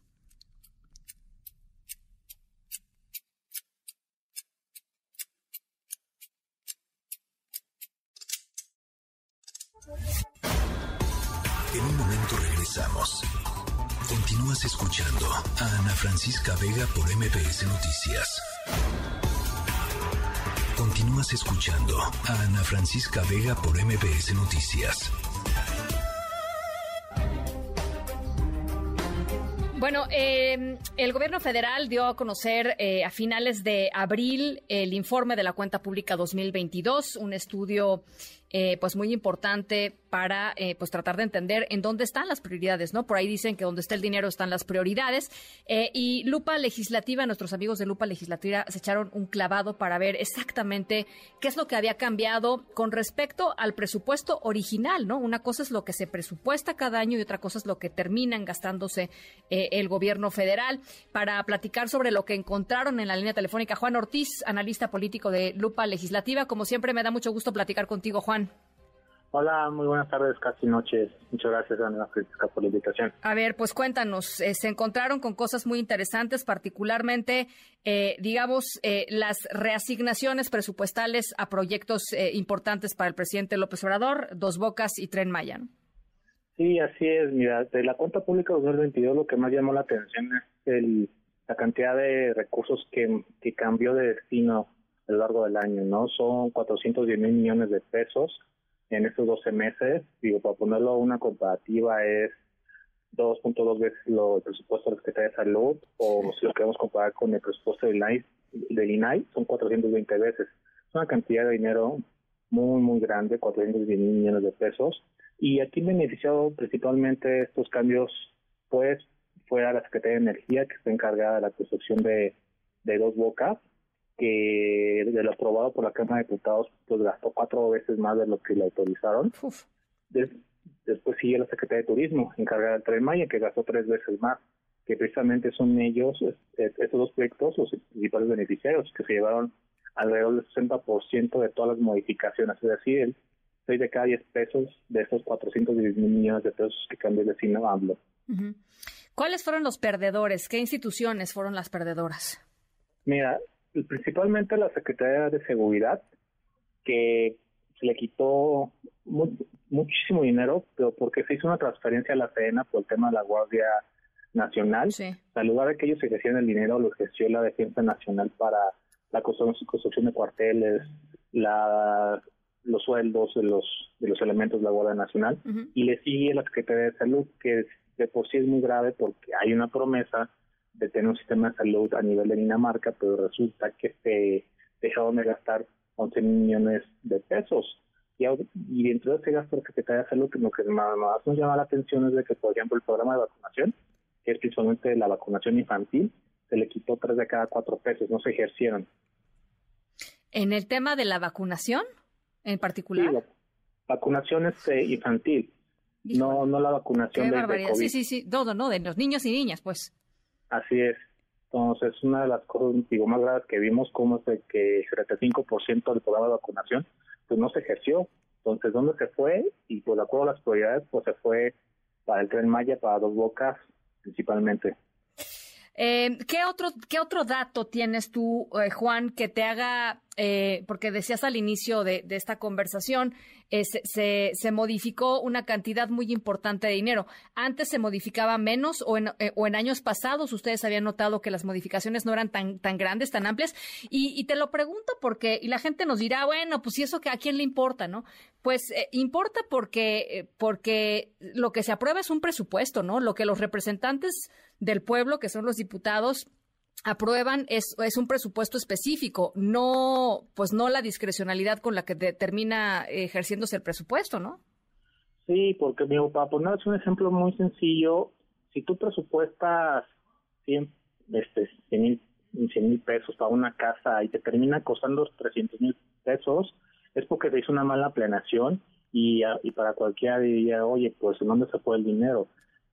El gobierno federal le propone un presupuesto a la Cámara de Diputados, se le autoriza, en el que dice, bueno, te autorizamos gastar 100 pesos de salud, y tú debes de gastar esos 100 pesos de salud a lo largo del año, pero me tenías gastando 80 pesos y lo que yo te di a la Secretaría de Energía, en lugar de 100 pesos me gastaste 300 pesos. Claro. Pues es una muy mala planeación en el que no sabes por qué se gasta tanto dinero y de ahí hay una falta en la Cámara de Diputados para que le pregunten a los titulares por qué gastaste menos o por qué gastaste mucho más por ejemplo, el, tema, el tema de Dos Bocas y me preocupa porque son megaproyectos en el cual ese tipo de cantidades estratosféricas de dinero nos dicen que hay una muy mala planeación, no saben cuánto cuesta, no saben qué es lo que conlleva el proyecto para saber pues realmente qué es lo que se necesita.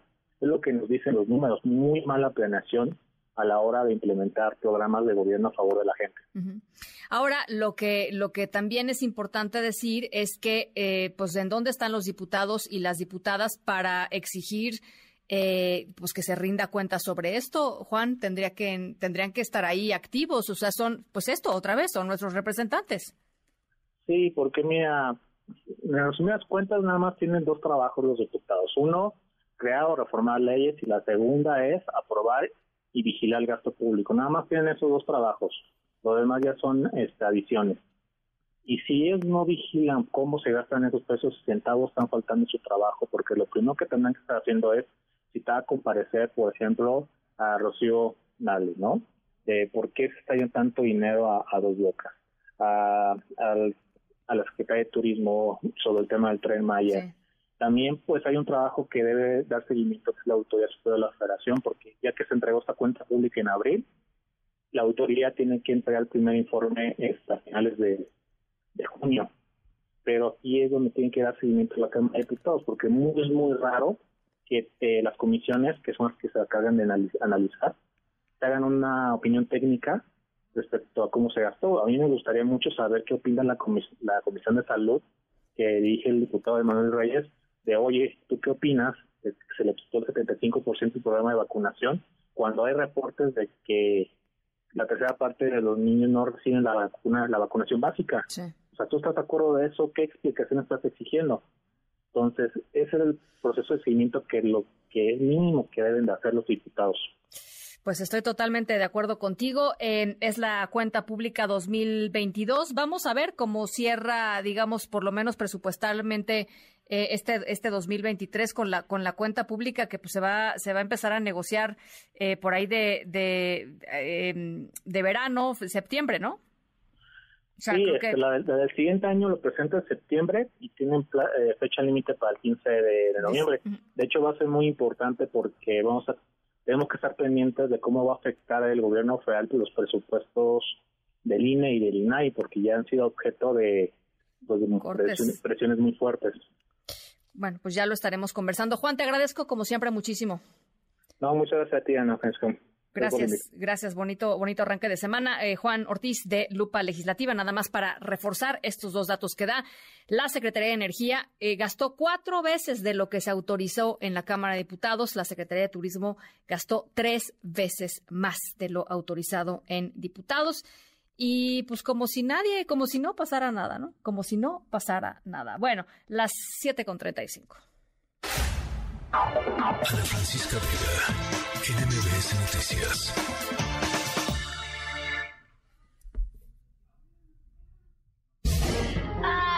Ay, mis ahorros, mis ahorros, mi dinero, tanto que me costó ahorrarlo. Bueno. Eh, sí, tanto que cuesta ahorrar, la verdad que sí, uno llora cuando se va, cuando uno va viendo cómo los ahorros así se van diluyendo con que, ay, pues es que ahora salió este gasto, ahora salió este gasto, ahora no sé qué, ahora dónde dejé mi lana de no sé qué. Bueno, nuestra historia sonora de vamos a platicar sobre una habilidad que todos deberíamos tener, que es ahorrar. Eh, una cantidad importante. Adina, nuestra querida Adina Chelminsky, con quien vamos a platicar en unos minutitos más, siempre nos dice hay que tener un ahorro de emergencia. Eh, en, teoría, lo que nos gastaríamos eh, en tres meses. O sea, ese, es como el, el, objetivo, ¿no? O sea, para sobrevivir tres meses. Bueno, em, nuestra historia sonora eh, es, es cómica si no fuera terriblemente trágica. Porque les vamos a platicar de un joven que perdió sus ahorros de la manera más híjole, yo no sé qué coraje, qué coraje me daría perderlo así, pero bueno, este, por ahí alguien dice que es adorable lo que sucedió. no lo sé si adorable, pero ahorita les voy contando qué fue lo que sucedió. Las 7 con 36, vamos a la pausa, regresamos con Adina Chelminsky, cómo carajos hablar de finanzas preventivas. Estamos en MBS Noticias, yo soy Ana Francisca Vega, no se vayan, regresamos con mucho más.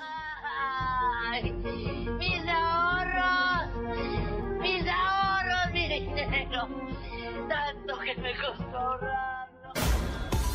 En un momento regresamos. Continúas escuchando a Ana Francisca Vega por MPS Noticias. Continúas escuchando a Ana Francisca Vega por MPS Noticias. ¿Cómo carajos? Finanzas personales con Adina Chelminsky. Adina Chelminsky, nuestra historia sonora de hoy tiene que ver con ahorros eh, y supongo que finanzas preventivas va, por ahí también. Ana Francisca, me siento muy, muy, muy honrada que después de tanto tiempo platicando contigo, una historia sonora esté destinada a mí. O sea, me siento muy honrada, creo que ya es como si me hubiera, después de la coronación del príncipe Carlos, me siento coronada por ti, por tu auditorio y por tu equipo de producción. Pues ahí está. E, era una pequeña cosa que queríamos regalarte este lunes. sobre todo el, grito de plañidera de la llorona de ay mis ahorros. Básicamente me siento muchísimo mejor, pero me siento honrada. Eso, eso, eso es, ese era el, objetivo, mi querida Dina. Muchísimas gracias, muchísimas gracias. A ver, finanzas preventivas, ¿qué es eso? Finanzas preventivas. Hay una frase que oímos todo el tiempo en todo lo que hacemos en nuestra vida, que es más vale prevenir que lamentar. Sí, sí, sí, sin duda. No hay frase más acertada en el tema de sanas finanzas personales que más vale prevenir que lamentar. Porque el prevenir, y ahorita voy a hacer todas las cosas que podemos prevenir, nos ayuda no solo a salir mejor librados de los problemas, sino también a tener menos problemas y que resolver esos problemas sea menos caro. Totalmente de acuerdo. Vamos a hablar de qué cosas tenemos que prevenir, en dónde tenemos que poner un énfasis en la, en la en la prevención. A ver, venga. Número uno, en temas de salud. Uno de los gastos más, más, más importantes que hacemos todas las familias, independientemente de los esquemas de salud a los que pertenezcamos, sean esquemas de salud pública, sean esquemas de salud privada, tiene que ver con los gastos que hacemos en salud. No hay tema más importante en la salud que prevenir.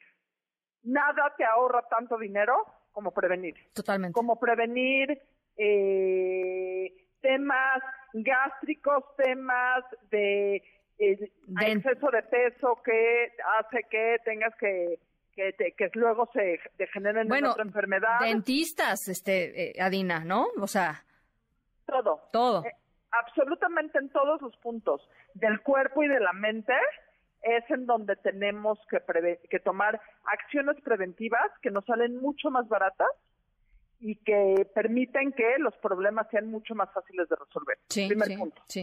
Segundo punto, en el tema de todos los electrodomésticos y aparatos del hogar, que van desde un celular hasta una lavadora, y lo vimos la semana pasada, más vale prevenir y leer los instructivos que, que poder, eh, que tener luego que pagar con posturas y pagar reemplazos.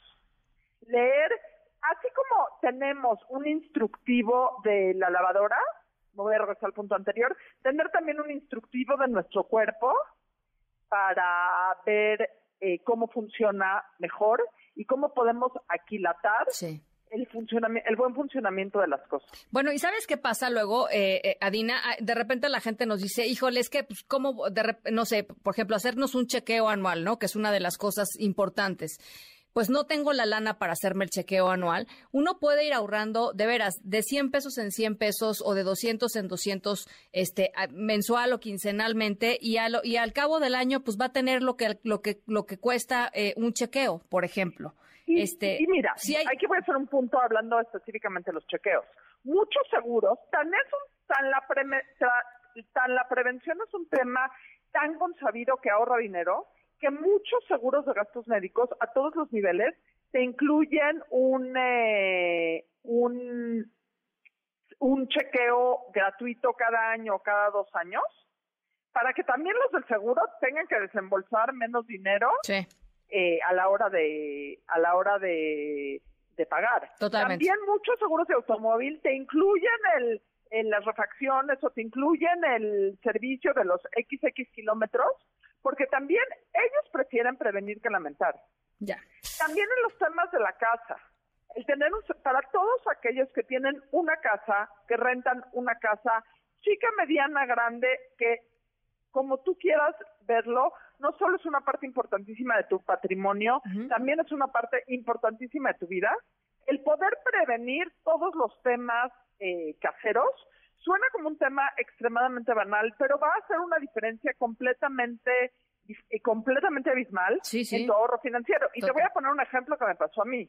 Una vez me dijeron que tenía una tubería que tenía que cambiar porque la tubería que pusieron no era óptima y el agua caliente, etcétera, etcétera.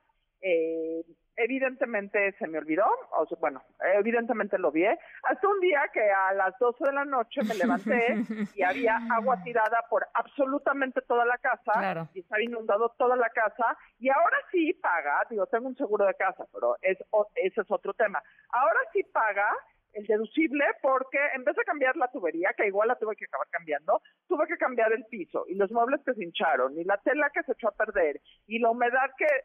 Todas esas cosas son importantísimas para tomar en cuenta. Los pequeños gastos que no hacemos porque nos van a costar mucho son gastos que a la larga nos van a nos van a ahorrar mucho dinero. Totalmente.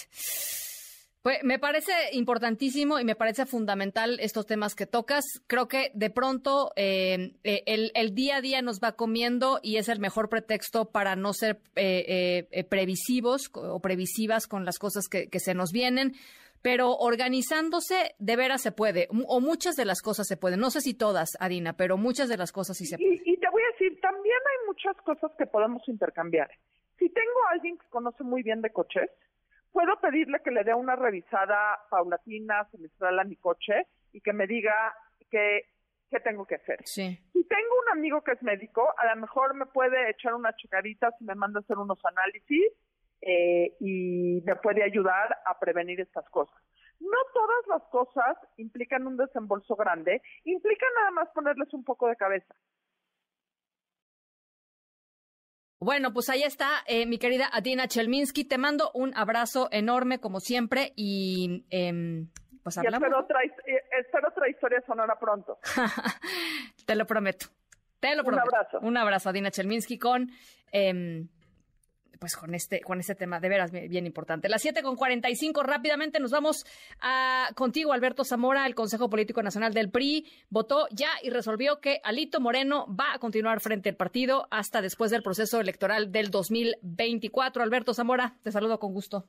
¿Qué tal, Ana Francisca? Muy buenas noches. Pues a puerta cerrada y en medio de un total sigilo, se está reuniendo el Consejo Político Nacional del PRI donde se perfila prolongar el periodo de Alejandro Moreno como presidente nacional y de Carolina Viciano como secretaria general hasta que concluya el proceso electoral de 2024, a pesar de los argumentos que han presentado las expresidentas nacionales del PRI, Dulce María Sauri y Claudia Ruiz Macía, de que no se aprobara esta reforma.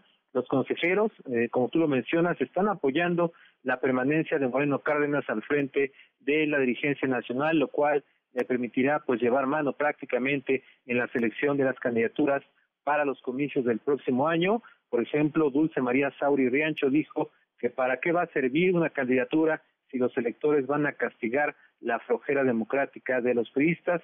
El contenido de este proyecto se mantiene en secrecía, no fue publicado en los estrados digitales del partido, mucho menos entregado a los representantes de los medios de comunicación que tampoco han sido convocados. La nota curiosa de esta sesión se le ha llevado la entrega a Alejandro Moreno Cárdenas de un alito, un muñeco de peluche, como el ámbito que se vende en todos los actos públicos del presidente Andrés Manuel López Obrador. Continúa la votación, lo que tiene que ver con la votación eh, por vía Zoom, prácticamente todos están respaldando que eh, Alejandro Moreno Cárdenas se mantenga al frente de la dirigencia nacional del PRI. Es lo que está sucediendo hace un momento a puerta cerrada en la sede nacional del Partido Revolucionario Institucional. Bueno, muchas gracias, Alberto. Gracias, buenas noches. Gracias, muy buenas noches. Las eh, siete con cuarenta y siete, casi, casi nos vamos. De nada más decirles rápidamente, mañana, importante, la llamada del presidente López Obrador, de los presidentes López Obrador y Joe Biden, eh, para abordar temas, dicen eh, la agenda oficial, migración, fentanilo y cooperación económica. Ya les decía hace ratito, ha trascendido por canales pues eh, no oficiales, pero sí cercanos a, las, a la conversación que se estaría llevando a cabo mañana, que eh, quizá el presidente López Obrador estaría planteándole también al presidente Biden el tema que lo tiene muy molesto, el tema del el apoyo que le da eh, la, la Agencia para el Desarrollo de los Estados Unidos, USAID, a través del Departamento de Estado a organizaciones de la sociedad civil, algunas defensoras de los derechos humanos, de la libertad de expresión, en fin, de muchos, de muchos tipos que el presidente López Obrador considera opositoras. No hay claridad en torno, eh, por lo menos formalmente, en términos de la, de la agenda que tendrá mañana esta, esta conversación, pero eso es parte de lo que dijo el presidente López Obrador anunciando esta llamada de hoy por la mañana. Llamada, una videoconferencia con el presidente Biden. Mañana los temas migración, fentanilo y cooperación económica para el desarrollo. Bueno, pues es lo que dice el presidente López eh, Obrador. Y nada más decirles, esta tarde ya se publicaron finalmente en el Diario Oficial de la Federación siete de las reformas aprobadas por el Congreso en las últimas sesiones ordinarias, entre ellas la nueva ley de ciencia. Eso significa que una vez eh, publicadas en el diario oficial ya pueden ser impugnadas. Así es que estaremos, por supuesto, seguramente mañana con reacciones en torno a esta publicación y eh, a, las impugnaciones que se le vayan dando a todas estas leyes, muchas de las cuales eh, fueron aprobadas al vapor por en la última sesión en el Senado de la República. Así es que, bueno, eh, por supuesto, estaremos muy, muy, muy atentas a lo que vaya sucediendo. A las 7 de la tarde con 50, 10 para las 8 vamos a la pausa. Regresamos con el final de la historia sonora. En un momento regresamos. Continúas escuchando a Ana Francisca Vega por MBS Noticias.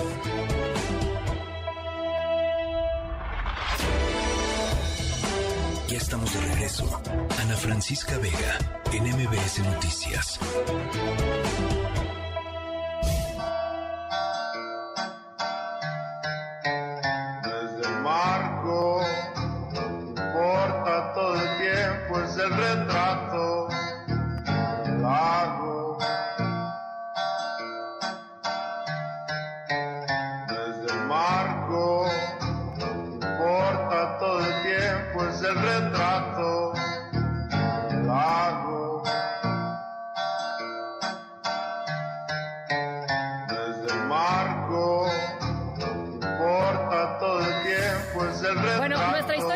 Como protagonista una niñita de cuatro años que se viralizó en redes sociales después de que su primo subió un TikTok. Estamos escuchando justamente el audio de este TikTok en donde contó que esta niñita de cuatro años había encontrado sus ahorros, es decir, los ahorros del primo y eh, pues como cualquier niña de cuatro años sienten que tienen mucha, mucho que hacer, muchas cosas que inventar, muchas cosas que crear y se sintió un artista y decidió tomar unas tijeras y recortarlos en cientos de pedacitos para hacer lo que ella definió como papelitos de colores.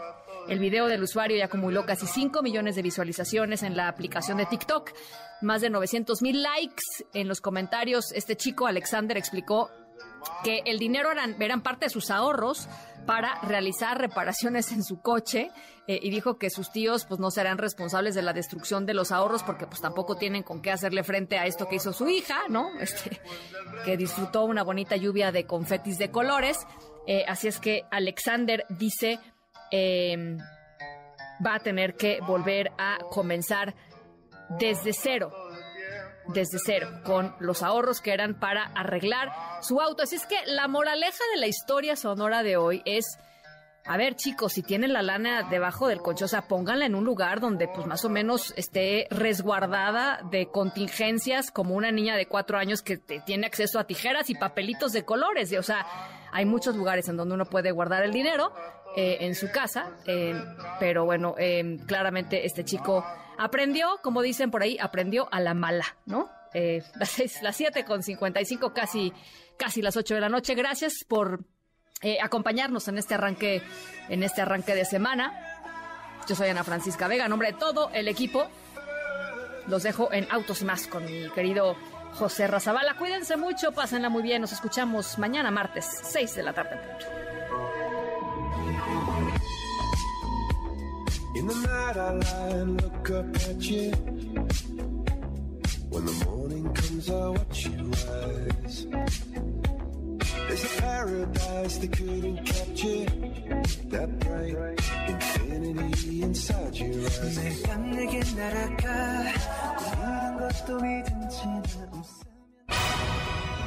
MBS Radio presentó Ana Francisca Vega. Información para todos. MBS Noticias.